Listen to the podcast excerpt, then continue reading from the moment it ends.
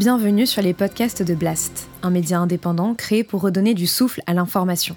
Blast vous propose un autre regard sur l'actualité, à travers des reportages, des décryptages, des enquêtes et des entretiens que nous avons décidé de convertir ici en podcast.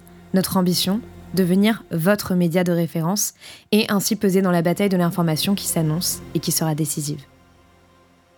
Les podcasts de Blast. Les entretiens de Denis Robert.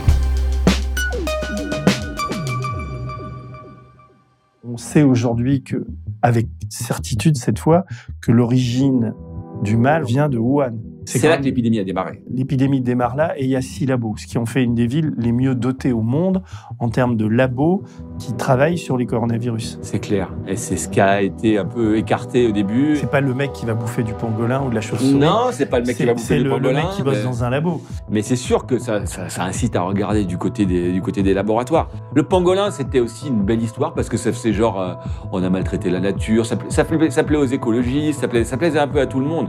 Et il y a eu une, euh, ouais, une sorte de manipulation de l'information qui a été faite par les- Chinois hein, d'abord, mais colportée par euh, des, euh, des, scientifiques occidentaux. Et c'est même pas manipulateur, c'est- manipulé parce qu'ils ont suivi en gros euh, ce que disait Nature. Et 15 jours après, ils vont aussi suivre ce que dit le Lancet, qui est une autre grande revue. Où là, vous avez une tribune qui dit que euh, envisager que ce soit un virus euh, travaillant en laboratoire, c'est une théorie du complot, sans autre argument que cet argument d'autorité, qui interroge en fait sur la, sur la publication, sur l'information scientifique, parce que c'est quand même des grandes revues, hein, c'est Nature, c'est le Lancet.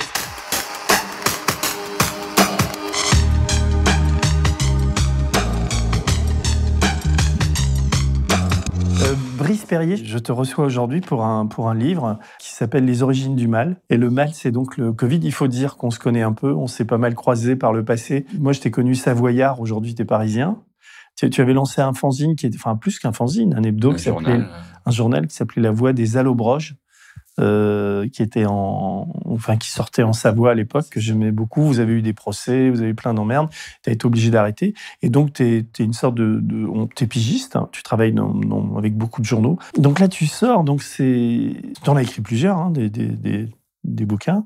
Et celui-là, moi, m'a- vraiment passionné. C'est un peu galvaudé que de dire ça, mais ça se lit comme, un, comme une enquête une enquête policière, un, un polar. On est, on est avec toi et on, on se dit que tu n'as pas dû t'ennuyer beaucoup pendant le confinement, puisque tu as écrit ce livre euh, en fait pendant ta période de confinement et tu as eu cette, cette- cette intelligence et cette acuité que peu ont eu de t'intéresser dès le départ à cette question de d'où vient, le- moi je dis le Covid, j'en ai marre de dire la Covid, mais d'où vient le Covid, d'où vient le coronavirus, le SARS-V2, c'est comme ça que... SARS-CoV-2. SARS-CoV-2. Pourquoi ça s'appelle comme ça d'abord?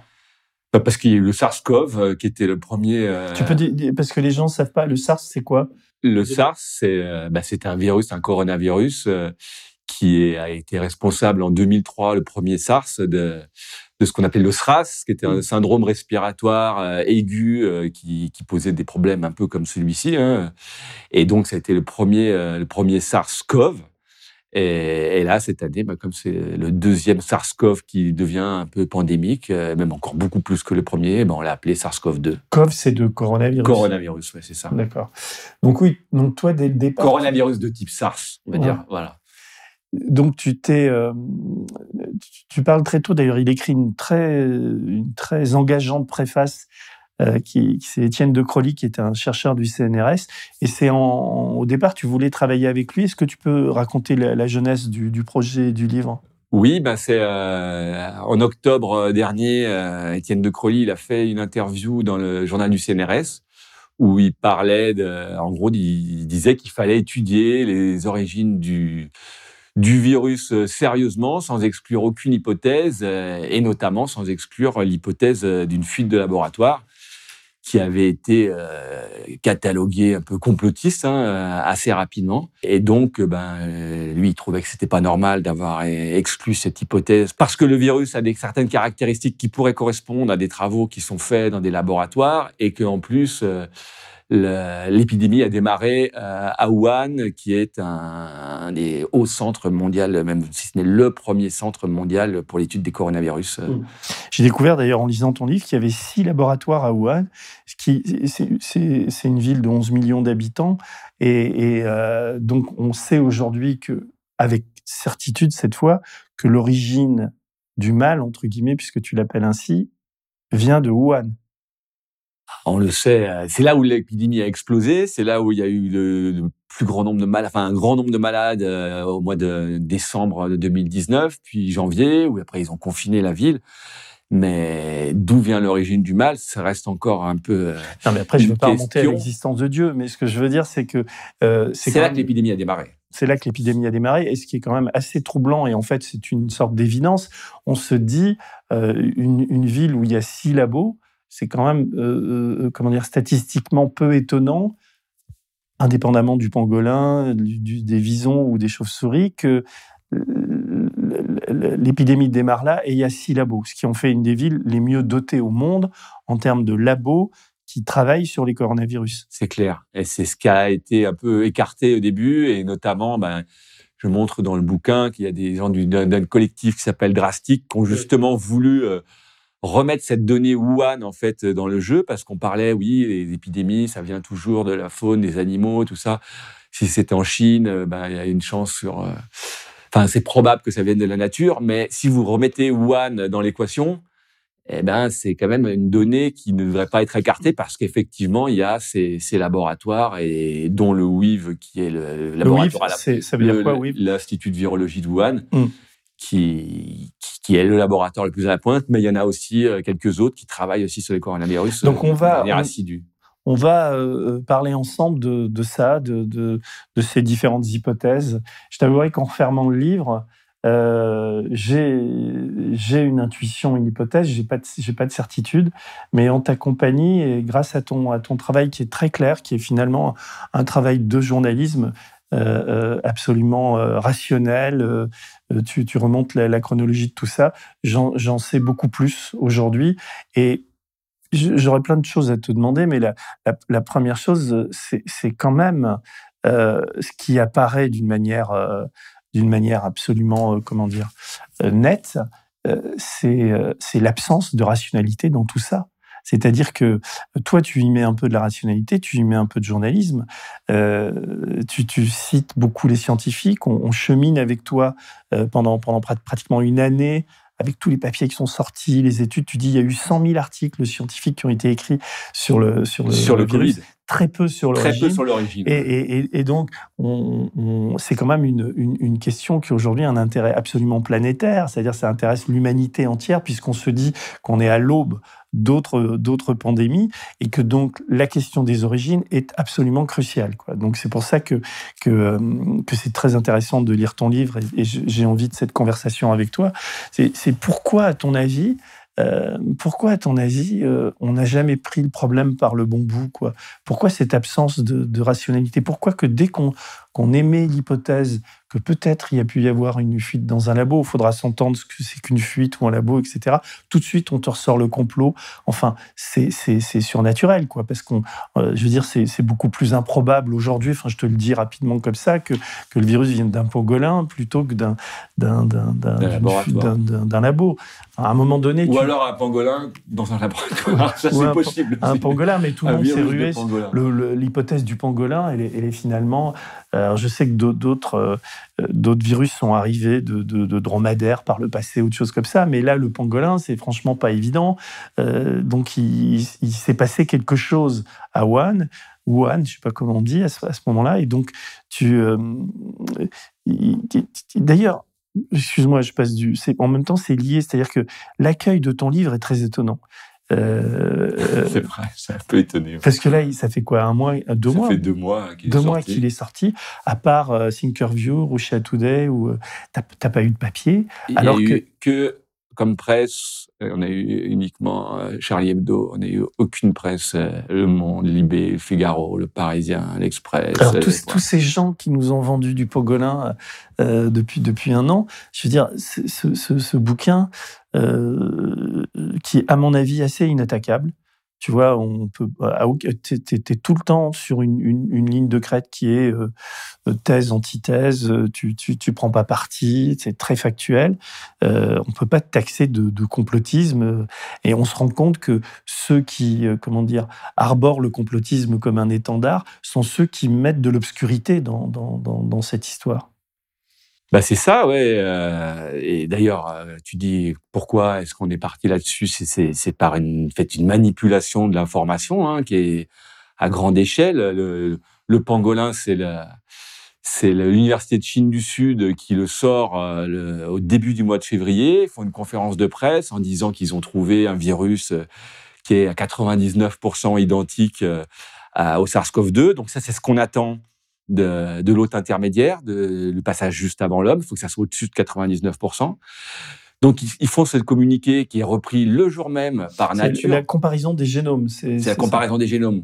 Par exemple, vous aviez euh, le dromadaire, c'était pour le MERS, ou la civette, qui est reconnue, alors ça, ça peut encore se discuter, mais qui est en gros reconnue pour le SARS-1. C'était des virus, on avait trouvé des virus avec une identité supérieure à 99% identique à celui qui était chez l'homme. Donc ça, c'est ce qu'on cherche.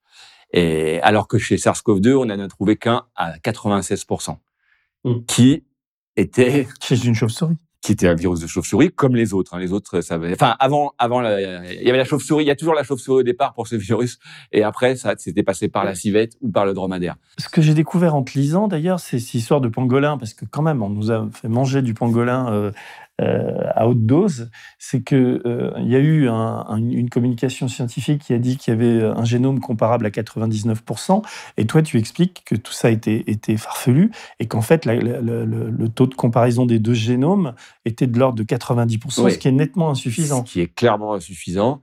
Et il y a eu une, ouais, une sorte de manipulation de l'information qui a été faite par les Chinois hein, d'abord, mais colportée par euh, des, des, des scientifiques occidentaux euh, et par la revue Nature, qui a pris pour argent comptant euh, ce qu'on qu'on disait ce jour-là, le jour même. Et après, ils ont publié des articles qui, qui, montraient le vrai taux d'identification de, du pangolin, mais euh, en entretenant toujours cette idée qui avait été euh, diffusée euh, début février. Et donc ça, ça a été quand même un peu le début, moi je trouve, de quelque chose qui a été sorte de manipulation en fait. Hein. Et c'est peut-être ça que les, journaux aiment pas, c'est que dans le livre La quatrième de couverture, on, parle des, des, médias manipulés. Et c'est même pas manipulateur, c'est manipulé parce qu'ils ont suivi en gros ce que disait Nature. Et 15 jours après, ils vont aussi suivre euh, ce que dit le Lancet, qui est une autre grande revue, où là, vous avez une tribune qui dit que euh, envisager que ce soit un virus euh, travaillant en laboratoire, c'est une théorie du complot sans autre argument que cet argument d'autorité. Et, ça, ça a été diffusé euh, dans le monde entier. Et après, vous rajoutez un troisième papier qui est dans, euh, Nature encore euh, au mois de mars, où vous avez un scientifique, deux scientifiques d'ailleurs, ils sont plusieurs, mais il y en a notamment deux, qui parlaient dans le, quand il y a le qui sortait, qui étaient encore dans Nature en disant oui, on y croit et tout ça. Et là, qui font un article pour dire que qu'en fait, euh, c'est pas possible, que c'est clairement un virus naturel qui peut pas avoir été travaillé. Et avec encore des arguments qui sont plus des arguments d'autorité, c'est un article d'opinion, mais qui va faire référence. Et après, quand vous regardez qui sont les gens qui écrivent ces articles, ben vous voyez que c'est des gens qui posent question et qui n'ont pas posé question à, grand monde depuis un an. Et, le montre, le livre montre ça un peu en détail parce que c'est, je sais pas si tu veux qu'on rentre dans oui, qui, sont, qui, sont, ces gens, mais euh. j'ai cherché le, un mot que j'avais relevé, c'est bio-ingénierisé. Non, c'est ça. Le, le, le, virus serait, il y a un terme pour dire pour dire bah, euh, travailler. Quoi. Ouais, ça veut dire travailler. Euh. mais comment donc comment tu comment tu expliques cet emballement médiatique autour du, du C'est pas de la comment dire tous les journalistes sont pas des, idiots euh, manipulables et manipulés. Alors au départ, il y a une communication scientifique, mais il y a donc une orchestration chinoise euh, qui a un relais occidental. C'est ça que aujourd'hui, parce que ce qui est aussi étonnant avec le, le bouquin qu'on n'en parle pas, c'est qu'il est sorti à un moment où en fait l'histoire explose. Quand j'ai commencé, c'était sujet à limite complotiste, mais il s'est passé du temps. Et là, en, mai, euh, Tous les journaux parlaient de, de la blique qui est devenue un peu une hypothèse très, très, très admise, le- la fuite de laboratoire. Oui.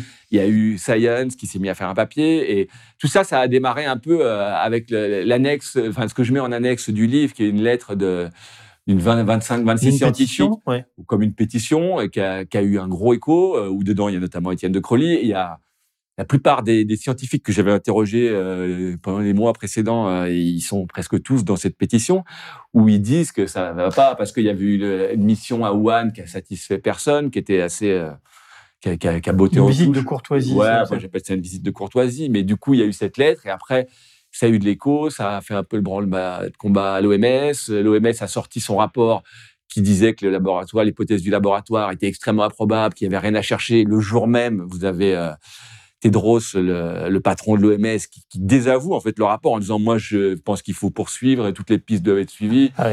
Et, et du coup, ça avait beaucoup bougé. Et, et quand le livre sort en, en avril, après, il y a cette revue euh, Science qui sort un peu une- le même genre de tribune, mais là, c'est Science. Et du coup, tout, tout le monde parle de ça, mais avec l'idée un peu de dire, ouais, en fait, c'est la Chine. euh, oui, la, la Chine nous a menti. Et et il n'y a pas grand monde qui veut regarder comment, en fait, euh, les, les, les grandes revues scientifiques occidentales ont, ont joué beaucoup sur ce... Parce qu'on a plus tendance euh, en France ou aux États-Unis à écouter ce que dit Nature qu'à écouter ce que dit le Parti communiste Mais, chinois. hein. Est-ce que, alors, on voit bien, euh, euh, comment dire, les journalistes sont la dernière roue de la charrette, et- mais on voit bien l'orchestration chinoise, on peut la comprendre. Donc ça veut dire que les Chinois ont des choses à cacher. C'est que une chose est à, à peu près certaine, enfin encore que les Chinois savent, c'est-à-dire que les types dans les labos à Wuhan ou les ou les, les, les politiques chinois de cette, cette province euh, ou les membres du, du Parti communiste à, un très haut niveau euh, savent ce qui s'est passé. Je ne le dirais pas euh, de façon aussi affirmative. En tout cas, par contre, ils ont une attitude qui, qui semble dissimulatrice, donc qui incite à penser que qu'ils ont des choses à cacher. Par exemple, le, le va fermer sa base de données avec toute euh, Oui. la collecte de coronavirus, tout son répertoire de coronavirus, trois mois avant le début de l'épidémie, au, au mois de septembre. Et on n'a aucune explication de pourquoi cette base de données. Et par exemple, quand la mission de Wuhan va, enfin la mission de l'OMS va à Wuhan, ils demandent même pas, ils écoutent, on leur dit oui, non, c'est un tableur Excel, alors qu'en fait, il y a 15 bases de données avec des milliers de virus dedans, et ils sont même pas demandés à la voir. Vous avez pas mal de choses que les Chinois font qui, qui montrent qu'ils veulent pas. Alors qu'est-ce qu'ils ont à cacher? Ça, on peut pas, je peux pas affirmer ce qu'ils ont à cacher, mais ils ont l'air d'avoir des choses à cacher. Ils ont, euh, ils ont trouvé le virus le plus proche. Ils ont sorti un peu du chapeau, euh, qui est à 96%. Ils n'ont pas dit où ils l'avaient trouvé. Ils disaient qu'ils avaient ça et finalement, ils l'avaient trouvé il y a sept ans dans une mine où il y avait eu des, mineurs qui avaient été euh, malades, qui avaient une maladie qui ressemblait fort au Covid un an avant. Et apparemment, ils ont travaillé sur ces virus pendant, euh, pendant sept ans. Ils en ont trouvé d'autres dans cette mine, d'autres virus qu'on aimerait connaître, qui- qui- qu'ils ont cachés. Ils en ont sorti un peu dernièrement, un peu sous la pression, mais il y en a encore qu'on connaît pas. Donc, les Chinois sont, sont pas très clairs. Mais les Chinois travaillent aussi beaucoup avec euh, les Occidentaux. C'est devenu, la Chine, c'est un, pays très influent dans la science. Et, on peut le voir parce que les gens, par exemple, qui écrivent le papier de référence dans Nature, les trois principaux auteurs, ils sont tous en relation avec la Chine. Il y en a qui, sont, qui, ont, qui ont eu des prix, qui sont... euh, et, l'autre, celui qui fait le papier du Lancet, ça c'est le plus gros parce que c'est un mec qui s'appelle Peter Daszak et qui euh, qui a une ONG pour collecter des virus dans le monde entier et qui euh, et qui travaille beaucoup avec le laboratoire de Wuhan, qui contribue d'ailleurs à le financer avec des fonds américains. Et c'est lui qui écrit cette tribune. Mais on le sait parce qu'on a récupéré des mails qui, montrent un peu ses correspondances, qui, où il, fait cette tribune en, voulant faire croire que c'est pas lui qui l'a fait, en, voulant se cacher et en voulant faire une sorte de, faire signer des gens pour que ça soit une sorte de consensus scientifique. Mais en fait, quand on voit ces mails, il, il écrit cette tribune pour défendre ses amis qui sont à Wuhan, qui sont attaqués, et donc c'est il y a un énorme conflit d'intérêts. Et, et, ça, personne l'a relevé jusqu'à jusqu'à la mission de Wuhan, parce que ce type, non seulement il écrit cette tribune, mais après il devient le patron de la task force du Lancet, qui est chargé de l'origine du virus, de chercher l'origine du virus. Il devient expert de l'OMS pour pareil pour cette mission. Quand il y a, il y a Wuhan, les, les, les mails qui, qui, montrent un peu qu'il a manigancé sont sortis depuis 3-4 mois, mais ça personne ne, l'a relevé quasiment. Et, là, ce type, alors qu'il pourrait être discret parce que ben on voit qu'il a un énorme conflit d'intérêts, ben non, pas du tout. Il est celui, de la quinzaine d'experts de l'OMS qui s'exprime le plus, qui tweet toute la journée, qui répond à tous les journaux et tous les journaux le présentent comme Peter Daszak, expert de l'OMS, mais pas Peter Daszak, euh, le mec qui a l'énorme conflit d'intérêts et qui écarte l'hypothèse du laboratoire depuis un an euh, de manière acharnée, quoi. Et, et, et, pourquoi le ferait-il Uniquement pour des raisons de, de ce conflit d'intérêts? Il a des intérêts financiers? Enfin, les, les, les Chinois le payent ou euh, euh... Ben, c'est plus lui, c'est plus lui qui, qui, qui amène de l'argent un peu aux Chinois. C'est pour ça que Mais c'est surtout c'est son business en fait. Parce que il, lui, son, son travail, c'est d'aller collecter des virus dans la faune sauvage pour euh, anticiper les virus à venir et prévenir les zoonoses. Et, et il en les zoonoses, c'est les transmissions les de, l'animal. maladies de l'animal à l'homme, comme euh, comme pourrait être euh, par le pangolin ou par un autre animal. C'est la plupart des des, des, des, des, des maladies infectieuses, ça, ça vient des animaux, des virus, ça vient en général, c'est des zoonoses.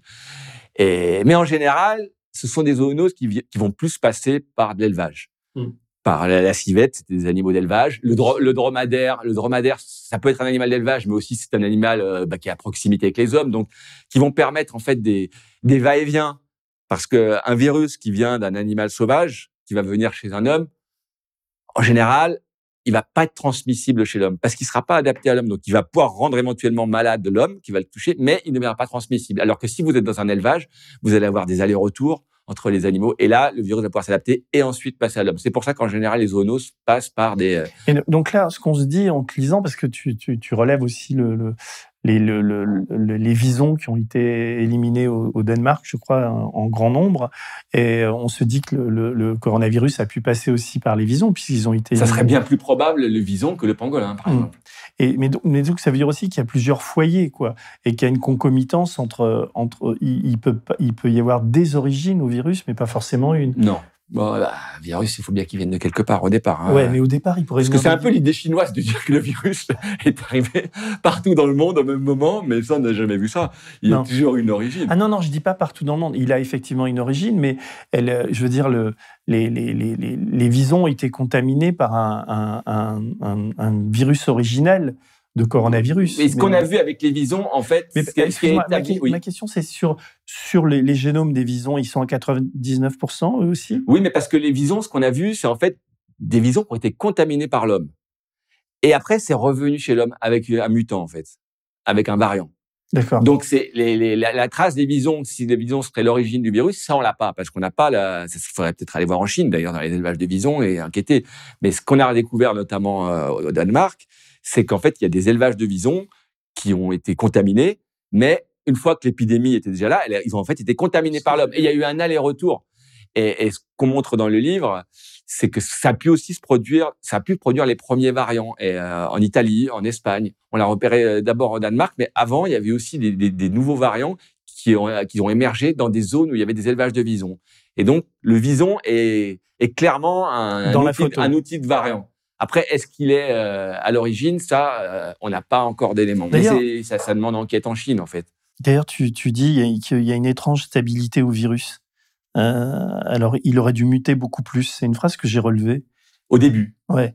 Au- Au début, ce qui est étonnant chez SARS-CoV-2, c'est que sur les jusqu'à justement ce, ce premier variant qu'on voit en Italie au mois de février, mais sinon partout ailleurs, le, le virus sur les trois premiers mois est très stable. Or, euh, quand un virus arrive de l'animal à l'homme, il va avoir une première période où il va justement beaucoup muter pour se perfectionner, pour être de plus en plus adapté à son nouvel hôte.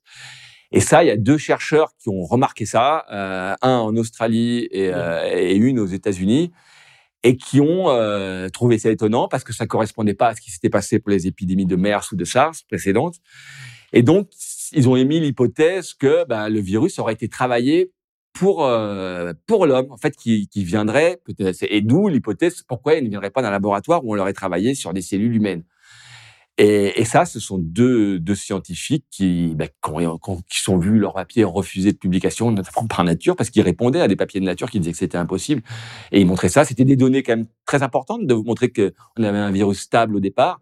Et ça a été nié. Mhm. Alors, si, si on remonte à, l'origine du, toi, tu, tu, démarres ton bouquin en décembre, euh, euh, fin décembre 2019, ouais, euh, où il y a le, le, le, premier cas avec les premiers mails de ce professeur, mais, mais on découvre au fil de la lecture et ma mémoire de lecteur me, me, me fait penser qu'il y a eu quand même des cas précédemment. Euh, en novembre, je me souviens d'un reportage euh, en France où il y avait une première victime, en tout cas présentée comme telle de, du coronavirus, euh, dans la région parisienne, en novembre, qui a été hospitalisée. On a découvert après coup, en, en, voyant on, les on a, on a, vu même des, des, des, cas français ouais, en novembre. Il y, a, il y, a, eu des études qui ont montré chez des, il y avait des. Alors, de toute façon, il, il, il, apparaît au grand jour, il explose en fait en, en décembre à Wuhan. Après, forcément. Mais toi qui es remonté aux origines du mal, tu, tu, euh, tu penses que le, coronavirus, celui-là, sous cette forme-là, les premiers cas euh, euh, répertoriés, même, mais sous les radars médiatiques, hein, ça remonte à quand? Ça, c'est. Il n'y a, rien de certain, en fait, là-dessus. Il n'y a, y a rien de certain. Après, ça, ça, ça, doit remonter, ça, ça, doit remonter à des mois, à quelques mois avant, enfin, probablement. Hein, et il y a, y, a, y a, un truc, en tout cas, qu'on sait, c'est que le 12, le 12 septembre, la base de données du WIF ferme. Le 12 septembre 2019. Oui. Donc ça veut dire qu'ils étaient déjà ça pourrait, ça pourrait être suite à un accident euh, qui, qui fait qu'ils euh, seraient au courant. Mais ça, c'est c'est une supputation. Mais c'est un fait que le 12, le 12 septembre, pour des raisons qu'on ignore, cette base de données est fermée. Il y a, y a un, un, élément très troublant. J'en avais entendu parler, mais comme la manière dont tu le remets en perspective, ça m'a ça m'a fait réfléchir. Euh, c'est quand tu, tu, tu racontes l'histoire de ces chercheurs euh, euh, chinois qui tombent tous malades en 2012 en allant explorer une, une, comment dire, une galerie de, de, de mines où il y a des, des chauves-souris. C'est pas des chercheurs, c'est des mineurs. Des mineurs. Mais, mais ils récupèrent les merdes de chauves-souris et tout ça. Et euh, pour des labos ou pour Non, non, non, non, non, ah pas du tout. Ils vont nettoyer la mine. En fait, c'est des employés de la mine qui vont nettoyer une mine qui est pleine de, de guano, de chauves-souris. Et, et, ces gens-là qui travaillent dans la mine, eh ben, il se trouve qu'il y en a six qui vont tomber malades euh, avec des symptômes très proches en fait des cas graves de Covid.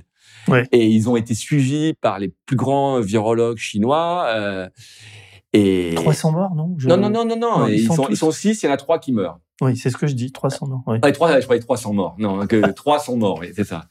Et 300 morts. Et, et, donc, ce cas a été suivi euh, par, euh, par les plus grands virologues chinois, et notamment par le WIV, qui, du coup, s'est mis à venir collecter des virus dans cette mine.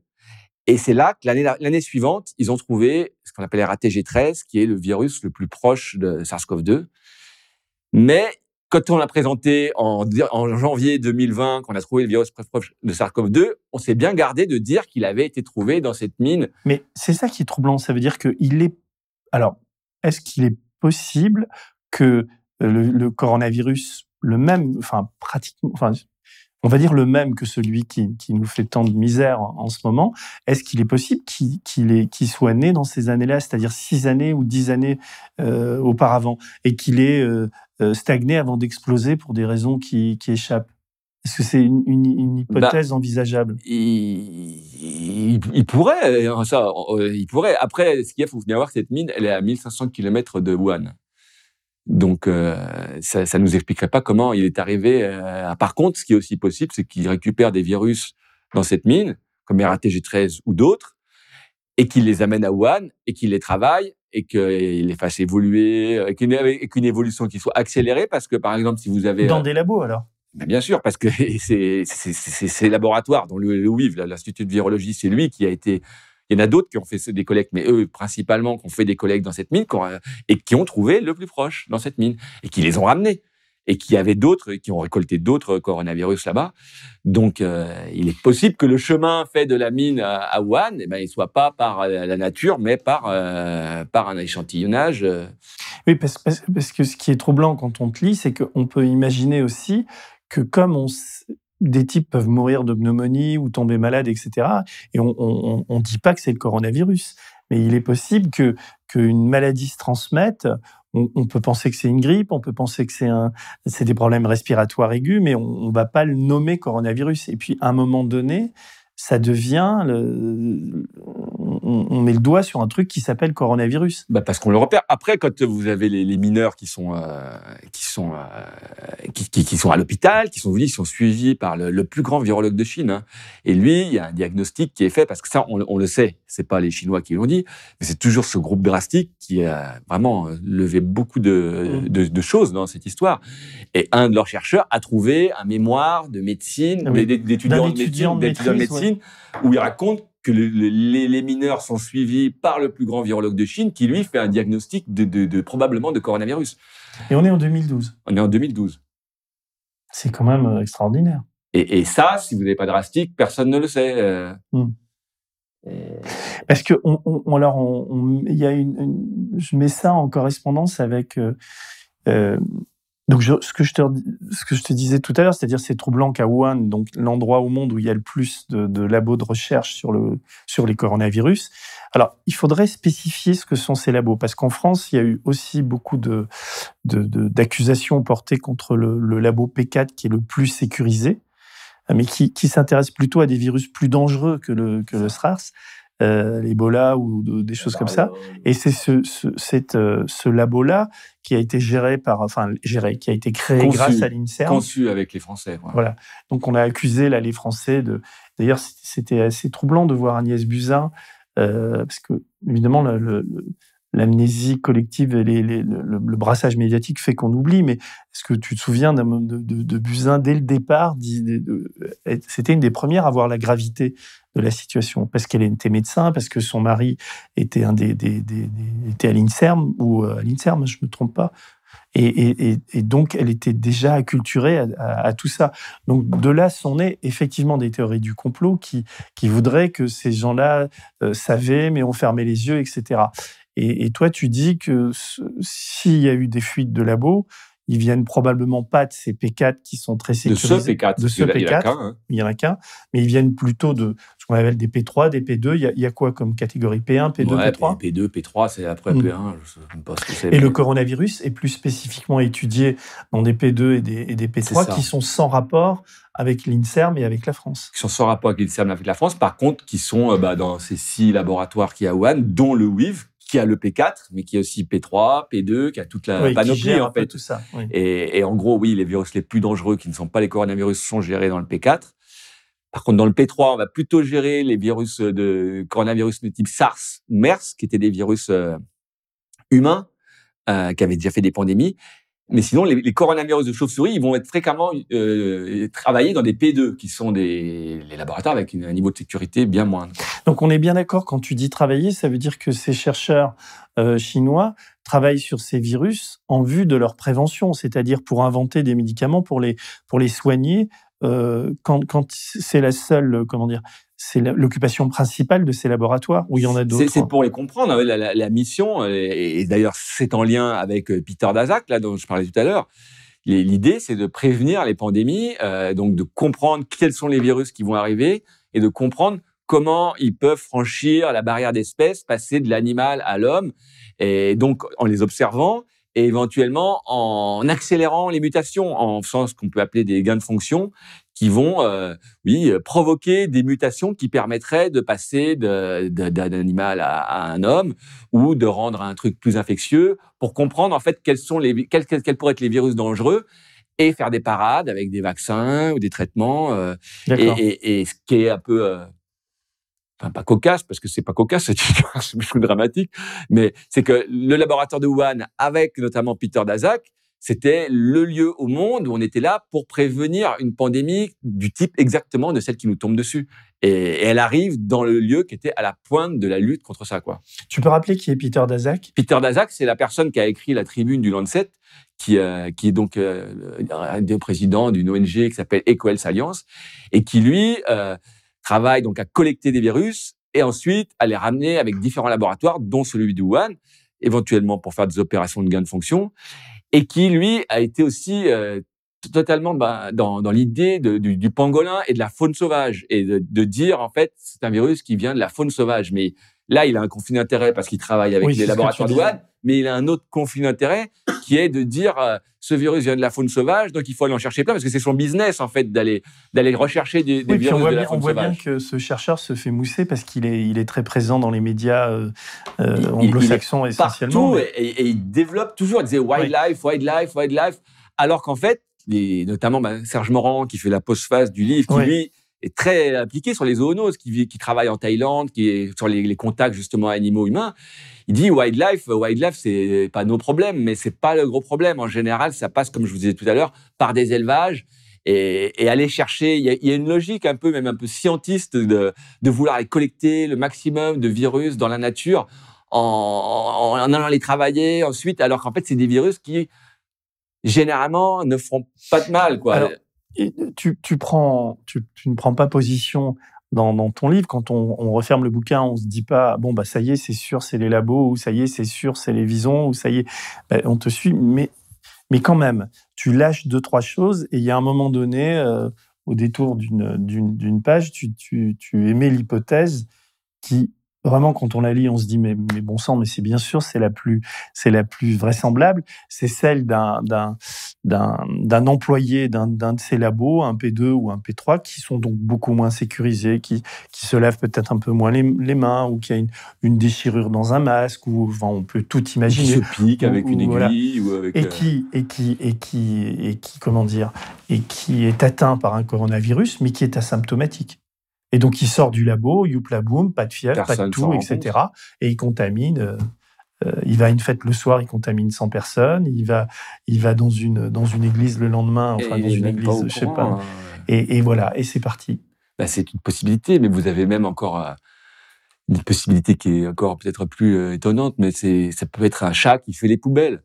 Parce que à Wuhan, on a, on a recensé qu'il y avait 15% des chats de Wuhan qui étaient positifs au coronavirus. Et dans les les labos, chats n'en meurent pas je sais même pas s'ils en meurent. Non, les chats, mais ils en meurent. Mais en tout cas, ils peuvent le transmettre. Et il y a un problème de déchets qui a été admis, même par les Chinois eux-mêmes, hein, dans les laboratoires. Et vous pourriez avoir un virus qui a été travaillé ou pas, qui se retrouve dans des, dans des déchets maltraités, et un chat qui va le prendre, qui peut le passer à son maître. Mais ça peut bien sûr aussi être des, des, des travailleurs. euh, et avec une logique, en plus, en Chine, qui il y a beaucoup de... C'est ce que me disent des experts un peu de la Chine. Il y a- beaucoup de monde dans les laboratoires en Chine. Quand vous avez un doctorant, enfin quelqu'un qui cherche un, un maître de recherche en France, il va avoir un doctorant, quelques là-bas c'est tout multiplié par 10. Vous avez quand vous avez deux personnes en France, vous en avez 20 là-bas quoi. Donc il y a beaucoup de monde dans ces laboratoires et avec des gens qui travaillent énormément et qui sont dans une logique de si on fait une faute, on l'avoue pas parce que euh, on va se faire trop taper sur les doigts. Bah, ça. c'est ce qui apparaît, c'est-à-dire que c'est un chapelet de mensonges, d'omissions, de manipulations. Quoi, depuis depuis le 1er janvier 2020, on est euh, on est comment dire, euh, euh, on est manipulé en permanence. Donc ça commence d'ailleurs avec avec un premier chinois qui s'appelle Zhang Yongzhen, non, je, je prononce bien son nom, qui qui lance la première alerte. Et il, il est mort d'ailleurs lui Il est mort. Un des. il est mort assez vite d'ailleurs. Ouais. Et, et, et il n'est pas du tout entendu, quoi. Euh, Bah non, il est non seulement il est pas entendu, mais il est arrêté par la police. euh. Alors, ouais, il est arrêté par la police et, et lui, il veut alerter en disant attention, il y a une épidémie qui vient, etc. Et, euh, et, euh, Ben oui, parce qu'en fait, lui, il est dans... c'est pas le premier. En fait, c'est c'est une chef de service du laboratoire de l'hôpital central de, de Wuhan qui, qui elle, reçoit le 30 décembre euh, un échantillon parce qu'elle a eu quelques malades euh, les, dans les 15 jours qui ont précédé, quelques malades avec une pneumonie atypique. Elle a envoyé un échantillon à un laboratoire à Pékin qui lui revient le 30 décembre et le diagnostic, c'est euh, coronavirus de type SARS, assurément contagieux. Donc, elle, elle, elle, elle lance l'alerte sur les réseaux sociaux chinois, mais un peu interne à l'hôpital. Et après, celui dont tu parlais, lui, il va relayer ce message plus publiquement et, et il va se retrouver au poste euh, le lendemain. euh, mais, mais d'ailleurs, on peut imaginer qu'il a contaminé des flics aussi, parce que euh, et- et- il, il était porteur du virus. Peut-être, ouais, c'est possible qu'il ait contaminé, qu'il ait contaminé plein de monde, mais en tout cas, lui, il va mourir très vite parce que Un mois après, enfin très vite, le, le Covid, ça peut aller assez vite, mais alors après, un il y a, mois après, il est il mort. y a des personnages. Enfin, tu, tu, tu relèves au début. Je trouvais ça intéressant tu, que les 80, les 426 premiers cas qui sont relevés en Chine, enfin à Wuhan, de, la moitié sont, euh, euh, sont ont des liens avec le marché aux, aux animaux. Et c'est pour ça que la rumeur, enfin j'allais dire la rumeur. Oui, c'est pour ça que l'hypothèse de, de, de, de la chauve-souris ou du pangolin est, partie de là. Mais tu, tu, tu, tu reprends des, des- D'ailleurs, tu cites beaucoup, beaucoup de, de- d'articles chinois, enfin traduits euh, dans, dans le début. Et c'est assez intéressant parce qu'on se souvenait plus de tout ça. Mais tu, mais tu, tu précises bien qu'il y avait des cas antérieurs euh, qui étaient bien, marché, ouais. bien avant le marché et qui n'avaient aucun lien avec le marché. C'est ça. Et donc, bah, ça, Là, on se dit, bah, l'hypothèse du marché, elle, elle pèse pas, euh, Ben, voilà. elle pèse pas lourd, quoi.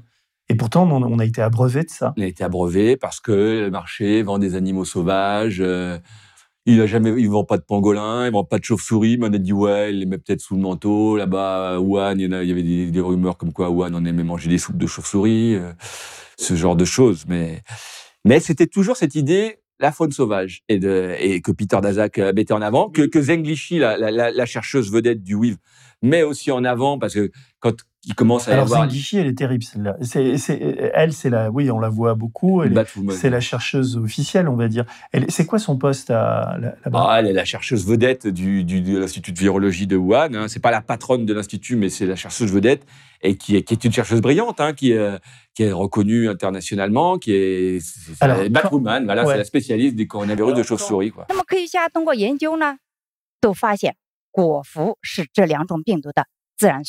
那么科学家通过研究呢，都发现果蝠是这两种病毒的自然宿主，也就是它的源头。因此，我们想，SARS 的自然宿主会不会是蝙蝠呢？ Elle dit que tous ceux qui, qui accusent les labos chinois d'avoir euh, laissé partir le virus, il ferait mieux de, de fermer leur bouche puante. Et elle dit aussi que, que à l'évidence, euh, tous ces occidentaux, en quelque sorte, ou tous ces anti-chinois, euh, euh, euh, ont été punis par la nature, quoi, parce qu'ils sont Euh, méchants avec la nature. pas tant, hein, parce que justement, c'est encore, c'est encore plus pervers que ça. Parce qu'en fait, elle, elle, elle, elle accuse plutôt les Chinois de, de- que c'est les des- Chinois complices. Oui, que- de- non, de, manger Ah oui, des animaux sauvages. des En animaux. gros, c'est de- Bah, elle- on peut en gros, ce qu'elle dit dans son ouais. message, c'est que il y a des pratiques d'un autre temps qui perdurent, c'est genre d'aller manger des pangolins ou des, ou des chauves-souris, et que voilà, on est puni euh, pour avoir ces pratiques un peu d'un autre temps. Et c'est presque, c'est un peu malin parce que ça fait, ça, ça met l'idée qui, a- été reprise par. euh, vous voyez, des fois, vous voyez Luc Ferry qui disait là-bas, en gros, les Chinois, c'est des sauvages, Des ils mangent n'importe ça. ouais, ils Mm. mangent n'importe quoi, ils mangent. Et du coup, c'est assez malin parce que pour les Occidentaux, ça fait croire, voilà, les Chinois, ils mangent du pangolin, de la chauve-souris. C'est pas étonnant qu'il y ait ce virus Alors- qui arrive parce qu'ils ont des pratiques de barbares, quoi. Alors, elle, elle réagit parce qu'il y a des, des propos de chercheurs. Qui est Botao Xiao? C'est un, c'est lui qui dit le tueur. Il vient à l'évidence d'un labo. Il Bo appelle Tao le tueur. Xiao, c'est un scientifique chinois qui fait un, un papier en préprint, donc il va pas être, euh, il va pas Oui, aller plus loin que le préprint, et qui met cette hypothèse, euh, qui est le, premier à mettre l'hypothèse que ça pourrait fuir. lui. Il, est, non, il est pas Wuhan. Il est pas Wuhan. Il est d'un autre, euh, je me rappelle plus de quel coin, mais il est en Chine. Mais il sait qu'il y a deux laboratoires, bah, qui a un laboratoire qui est près du marché, un P2, qui est le, du Centre de contrôle des maladies chinois, et, euh, et qui donc travaille sur les chauves-souris, où il y a en plus, il y a eu des vidéos d'un mec qui allait chercher des chauves-souris qui étaient proches d'eux, qui se faisaient mordre, donc qui auraient pu être contaminés. Et il y a le WIV qui fait des travaux aussi sur les, avec.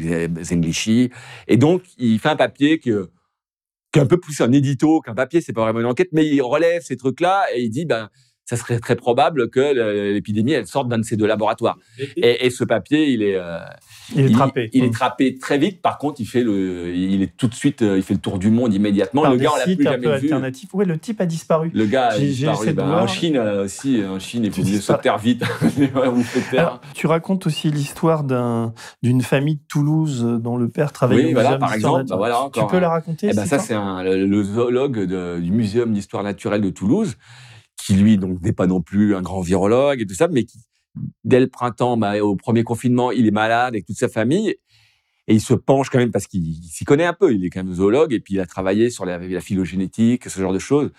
Et il échange en plus avec un de ses amis qui est spécialiste de phylogénétique. La phylogénétique, c'est l'étude un peu l'histoire des virus. Et il, il voit notamment ces travaux de l'Australien qui montrent que le virus était très adapté à l'homme immédiatement, alors que normalement, il aurait dû être, au début, il devrait être plus adapté à l'autre intermédiaire où il était avant, si c'était un pangolin ou une chauve-souris. Alors que là, non, le virus est adapté à l'homme. Donc, il, il voit ça et lui, dès le printemps, il s'intéresse et il dit on peut pas exclure l'hypothèse du labo, mais il est personne ne l'entend en France. Et ça, c'est encore un exemple de. Ce sont ces gens-là qui, qui qui, qui ont fait en fait bouger le truc. Là, on dit maintenant c'est Joe Biden qui a dit ça, c'est Science, mais Science arrive parce qu'il y a eu tous ces gens un peu périphériques qui se sont notamment rassemblés dans Drastic, qui après vont se rassembler dans la lettre euh, Oui, faite il avec commence à y avoir maintenant, un an après, enfin un an et demi après, de plus en plus d'articles scientifiques Ah bah, qui, aujourd'hui, la thèse du labo est, est beaucoup plus, y compris dans les médias. Quand tu, Ah bah, si tu fais un sondage, les gens te disent oui, c'est Ah plutôt et les puis c'est dans Science. Vous voyez, Alina Chan, qui est celle qui avait repéré que le virus était stable euh, au début, qui est une post-doctorante de euh, Harvard, mais qui n'était pas une grande chercheuse. Elle, était recalée par nature. Alina Chan, euh, au printemps, là, là, euh, au mois de mai, elle était parmi les signatures de Science avec les plus grands virologues, avec des, pardon, les plus grands virologues du monde. J'ai relevé aussi qu'il y a un, et tu sais ce que c'est Knopr, euh, trait d'union COS9 Non, CRISPR-Cas9. Ouais, je- mais parce que, excuse-moi, j'ai pris des notes. CRISPR-Cas9, c'est le ciseau moléculaire Voilà. qui permet Et de alors, faire des... mais évidemment, moi, mon image, j'ai pas travaillé C'était la française qui a eu, je sais plus comment elle s'appelle, qui a eu le prix Nobel euh, Oui. l'année dernière. Donc, il y, a des- il y a- il y a en fait des ciseaux euh, génétiques. C'est on peut- comment on peut Oui, les en gros, c'est ça, c'est des ciseaux qui permettent de faire du découpage et de Donc, coller euh, des... Et là, là, mais ils s'amusent comme des fous, quoi. T'as l'impression que les chercheurs et, et que et, et- et- et c'est un peu effrayant, quoi. Parce que ce qui est effrayant dans dans dans dans, tout ça, euh, comment dire, c'est l'absence de contrôle, quoi. C'est qu'il n'y a pas de il y a pas de, de, de... En théorie, si. hein. En théorie, il y a des contrôles, mais ils sont peut-être pas. Il y a, a pas. En fait, vu les travaux qui peuvent être faits sur des virus qui peuvent être potentiellement pandémiques, en fait, il y aurait besoin. C'est la question que pose, qu'ils viennent de là ou pas. Quand même, on voit ce que ça pourrait faire un virus qui était travaillé.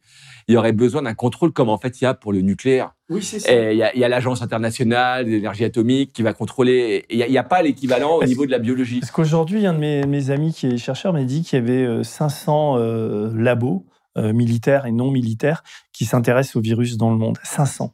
Ça veut dire qu'il y a 500 endroits sur la planète qui potentiellement peuvent lâcher des virus de ouf, sans, sans compter euh, les, les autres virus qui peuvent, euh, qui peuvent sortir avec le réchauffement climatique, avec tout ça. Mais rien que dans les labos, l'homme peut créer ses- sa propre, euh, sa propre destruction par ces virus.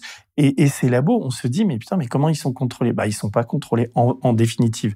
Ils sont contrôlés sur le bon vouloir de, de- des gens qui les gèrent. Quoi. Mais il n'y a, y a pas de... Y a pas de L'OMS pourrait, pourrait faire ça, mais il n'y a pas de contrôle, il n'y a pas de... il n'y a pas l'équivalent de dis, rigueur. Et là, là, on vient quand même de, de- enfin, on vient, on n'est pas sorti de la pandémie et on voit les dégâts que ça, peut- ça peut causer. Donc, sans doute qu'une une des premières, euh, quand on lit ton bouquin, d'ailleurs, on se dit ça, on se dit, mais la première chose qu'il faudrait faire au niveau mondial, c'est un, un- un- moratoire. un- ouais. et puis un organe de, de contrôle qui puisse inopinément aller partout, vérifier, fermer des labos quand ça, quand ça marche pas, etc. Puis voir l'intérêt de ces, ces expériences aussi, parce que bon, 500 labos, il n'y a pas 500 labos qui vont faire des gains de fonction de type dangereux comme ça. C'est quand même nettement moins. hein. Mm. Il n'y a pas de centres que ça. hein.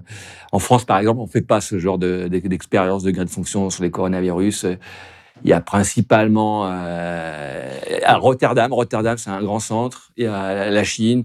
Et Les États-Unis les. États-Unis, avec euh, notamment le. Où là, c'est. Et le- après, au Japon, il y en a aussi. Mais quand, quand je dis 500, peut-être qu'ils sont pas tous sur les coronavirus, mais je. Mais oui, oui, il y a- y a- potentiellement, des ils- choses- Ils sont dangereux. Et, et après, en plus, c'est l'utilité en fait de ces expériences de rendre des virus pandémiques.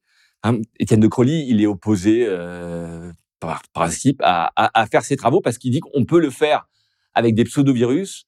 On peut avoir les mêmes résultats en fait avec des pseudovirus, donc des virus qui sont pas dangereux, qui vont pouvoir donner les résultats en, laboratoire. On va voir quelle, fonction fait quoi, tout ça.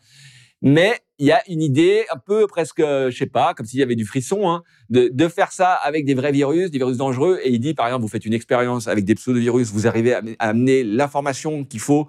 Le journal, le grand journal, va vous dire, fais-le sur un vrai. Ouais. Et parce que, comme, comme s'il y avait une espèce de, ouais, je sais pas, de frisson, de spectaculaire.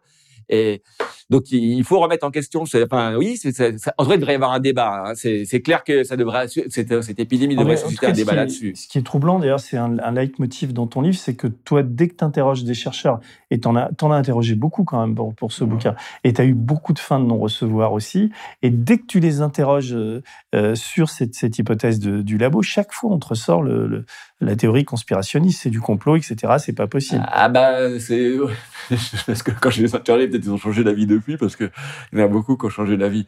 Mais il y a quand même même pendant le, livre, j'avais quand même des chercheurs qui avaient évolué. Euh, par exemple, Alice Breton, elle me disait quand euh, Alice Breton, c'est une microbiologiste qui travaille à, au laboratoire de Normal Sup et qui disait que quand euh, l'hypothèse, enfin le, la théorie du complot, le pangolin est arrivé, tout le monde l'a accueilli dans les laboratoires avec euh, avec plaisir en fait parce que c'est bien sûr qu'ils préfèrent que ça vienne de la nature, que ce soit la faute à pas de chance plutôt que la faute à une maladresse dans un laboratoire. Et euh, mais par contre, elle a elle avait évolué euh, quand je l'interrogeais en, janvier, elle, elle excluait plus du tout l'hypothèse du laboratoire. Après, vous en avez qui, oui, qui disent théorie du complot, théorie du complot. bon.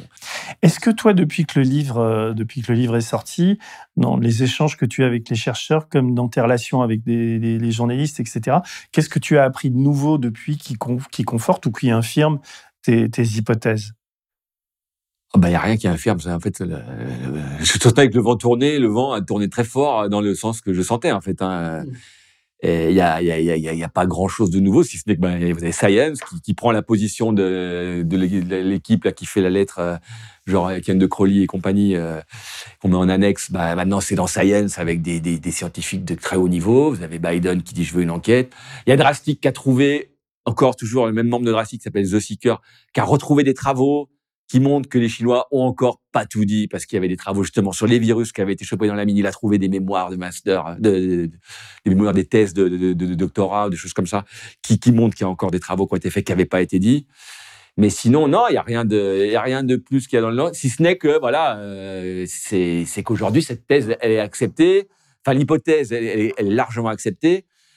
Par contre, ce que on ne dit pas, c'est en gros comment cette hypothèse a été écartée, pourquoi elle a été écartée, et, ça, c'est ce que montre un peu le livre. Et ça, on, on le voit pas, et c'est peut-être pour ça qu'on n'a pas trop envie de parler du livre, mais c'est, c'est comment en fait on a été manipulé, et, ce qui interroge en fait sur la sur la publication, sur l'information scientifique, parce que c'est quand même des grandes revues, hein, c'est Nature, c'est le Lancet, qui, qui, qui, qui, mentent en fait, qui, qui, qui, qui, qui, font de la propagande. Hein. Nature a vraiment euh, a vraiment euh, Lancet, c'est un papier. Après, ils ont la task force ils sont sur le complot, tout ça. Mais c'est nature, c'est vous avez, je sais pas, 7, 8, 9 papiers jusque jusqu'au jour encore de la, même encore il y a 15 jours. Il y a, par exemple le jour de la, la, la conférence de presse de Wuhan où l'idée des, Chinois, c'est d'aller voir ailleurs, aller voir en Asie du Sud-Est, euh, au Cambodge, en Thaïlande, il y a des virus là-bas aussi. Vous avez Nature qui sort un papier ce jour même qui est fait par Lin Fa Wang, qui est un Chinois mais qui a travaillé à Singapour, mais qui est proche aussi du WIF, qui a beaucoup travaillé avec eux,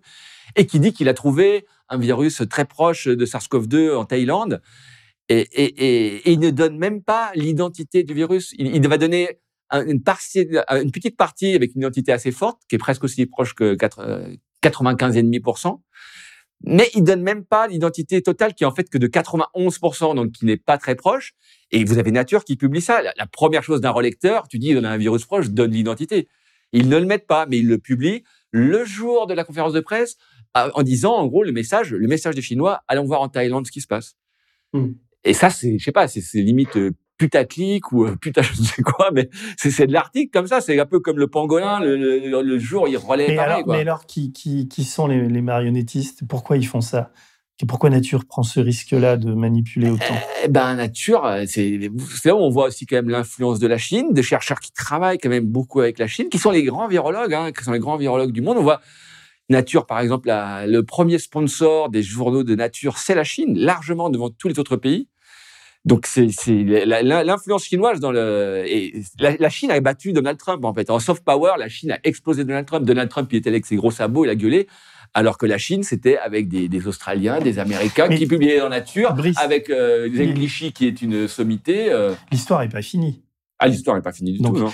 Là, dans cette recherche du, du, du chaînon manquant et dans, dans l'explication euh, rationnelle, chronologique quelles sont les, pistes, les hypothèses euh, et l'échéance d'après toi?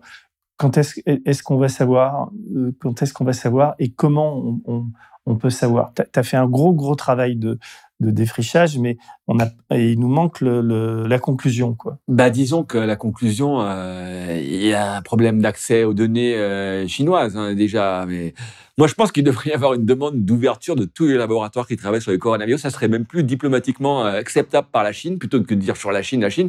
Si tous les laboratoires qui travaillent sur le coronavirus ouvraient leur base de données, parce que pourquoi pas, ils viendraient pas des États-Unis ou je ne sais où.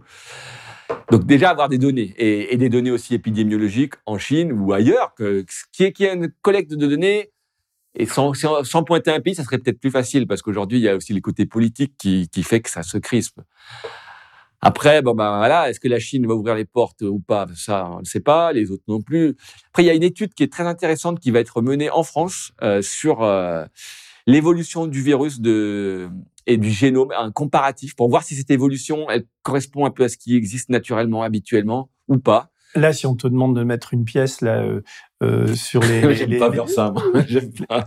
Non, mais d'accord. Mais quand on t'écoute, enfin, tout ton discours nous amène à penser que que, que c'est l'homme qui, qui qui est à l'origine de, de, de, ce virus, et pas et pas l'animal. C'est pas le mec qui va bouffer du pangolin ou de la chauve-souris. Non, c'est pas le mec qui va bouffer du pangolin. C'est le mec qui bosse dans un labo ça pourrait être un, vison, un vison chinois, ça pourrait être. Euh, mais c'est sûr que ça, ça, ça, incite à regarder du côté des, du côté des laboratoires. Et par contre, moi, j'exclus la, la, la, la, fuite volontaire euh, des, bah des, des, des, Chinois, bah, qui, peut être encore. Euh, qui peut encore être défendu hein, par des, des, gens, mais déjà parce que c'est pas le type d'armes biologiques qui, ça ressemble pas aux armes biologiques, et puis surtout parce que les Chinois, on peut dire qu'ils sont tout ce qu'ils veulent, mais ils sont pas complètement crétins, et que s'ils lâchaient une arme biologique, il lâcherait pas à côté du laboratoire qui est censé l'avoir fabriqué. Quoi.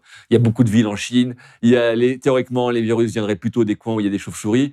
Donc lâcher à Wuhan, là où il y a le laboratoire, ça serait vraiment stupide. Et rien que ça, à mon avis, ça, écarte cette hypothèse. En tout cas, moi, quand je, termine ton livre et que j'y réfléchis un peu, euh, je me dis que l'hypothèse la plus vraisemblable, c'est celle de, de, de, de, chercheurs ou d'un employé ou de types qui utilisent ces ciseaux, qui font des manips, etc., à partir de, de souches animales, les vraisemblablement de chauves-souris, et qui, euh, et qui, à un moment donné, échappent et s'échappent d'un, de ces labos. On s'en rend pas compte tout de suite.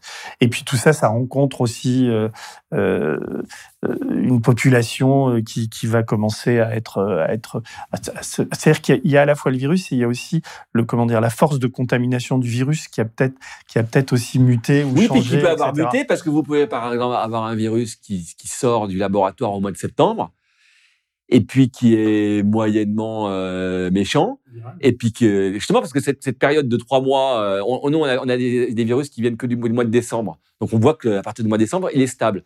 Mais peut-être qu'entre septembre et décembre, il a eu cette évolution. Il est ça pour ça, il faut avoir ah ouais des, de, la, de la recherche. Des, les Chinois veulent pas donner les, les, dons, les dons du sang et en prétextant euh, le, droit aux données privées. Euh, mais ça serait très utile de voir les, banques du sang, les banques du sang chinoises de toute l'automne, de voir s'il y a des virus qui ont plus justement évolué et qui, sont plus bah, proches de SARS-CoV-2. Surtout que, enfin, une, des raisons pour lesquelles on fait ces recherches et que tu as, fait ce livre, c'est qu'on se dit que on, on, va résoudre la, question du, du, coronavirus avec les, vaccins. Là, ça aide un petit peu en ce moment. Alors là aussi, pareil, dès que tu dis ça, tu te prends tous les antivax sur le dos. Mais en tout cas, les chiffres montrent que l'épidémie est ralentie grâce à la vaccination.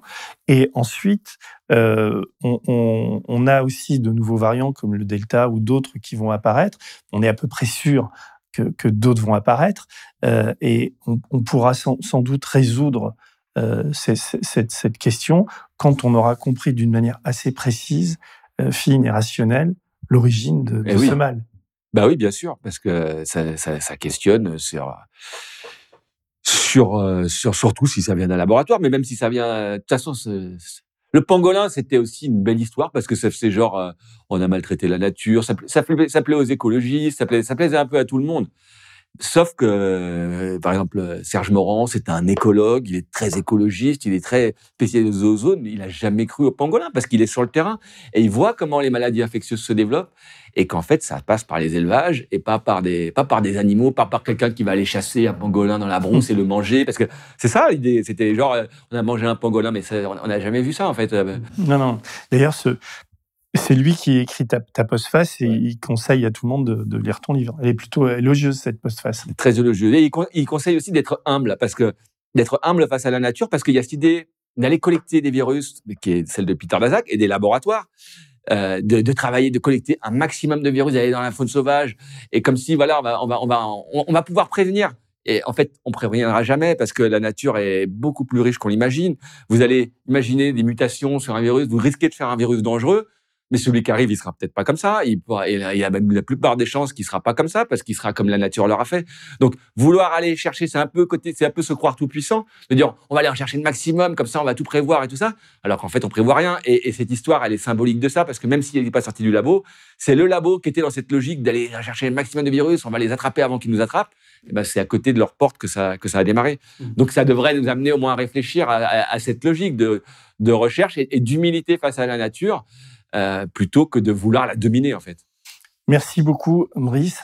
Je sais pas combien merci toi. On, a, on, a, passé, mais c'était passionnant. Et euh, euh, écoute, je crois que tu as trouvé ton, ton chemin. Là, il faut que tu continues à faire des livres de, de, de vulgarisation scientifique. En tout cas, tu es très bon pour, pour, pour faire un peu de pédagogie avec tout ça. C'est un domaine qui est quand même assez obscur pour même pour quelqu'un qui lit des, des, papiers. Et ton livre est, est vraiment éclairant. moi, j'invite tout le monde à le lire et, et c'est un bon polar pour l'été, quoi. Eh ben, merci beaucoup. merci. Merci, Denis. Si vous avez aimé ce podcast, s'il vous a été utile, n'oubliez pas de nous mettre des étoiles ou de le partager autour de vous ou sur vos réseaux sociaux. Blast est un média indépendant, et si tous nos contenus sont en libre accès, c'est grâce au soutien financier de nos blasters et abonnés. Pour nous soutenir, faire un don unique ou mensuel, rendez-vous sur blast-info.fr slash soutenir. Blast, c'est aussi une web télé disponible sur YouTube et Peertube et présente sur tous les réseaux sociaux. Alors suivez-nous pour ne rien rater de nos contenus et abonnez-vous à notre chaîne YouTube.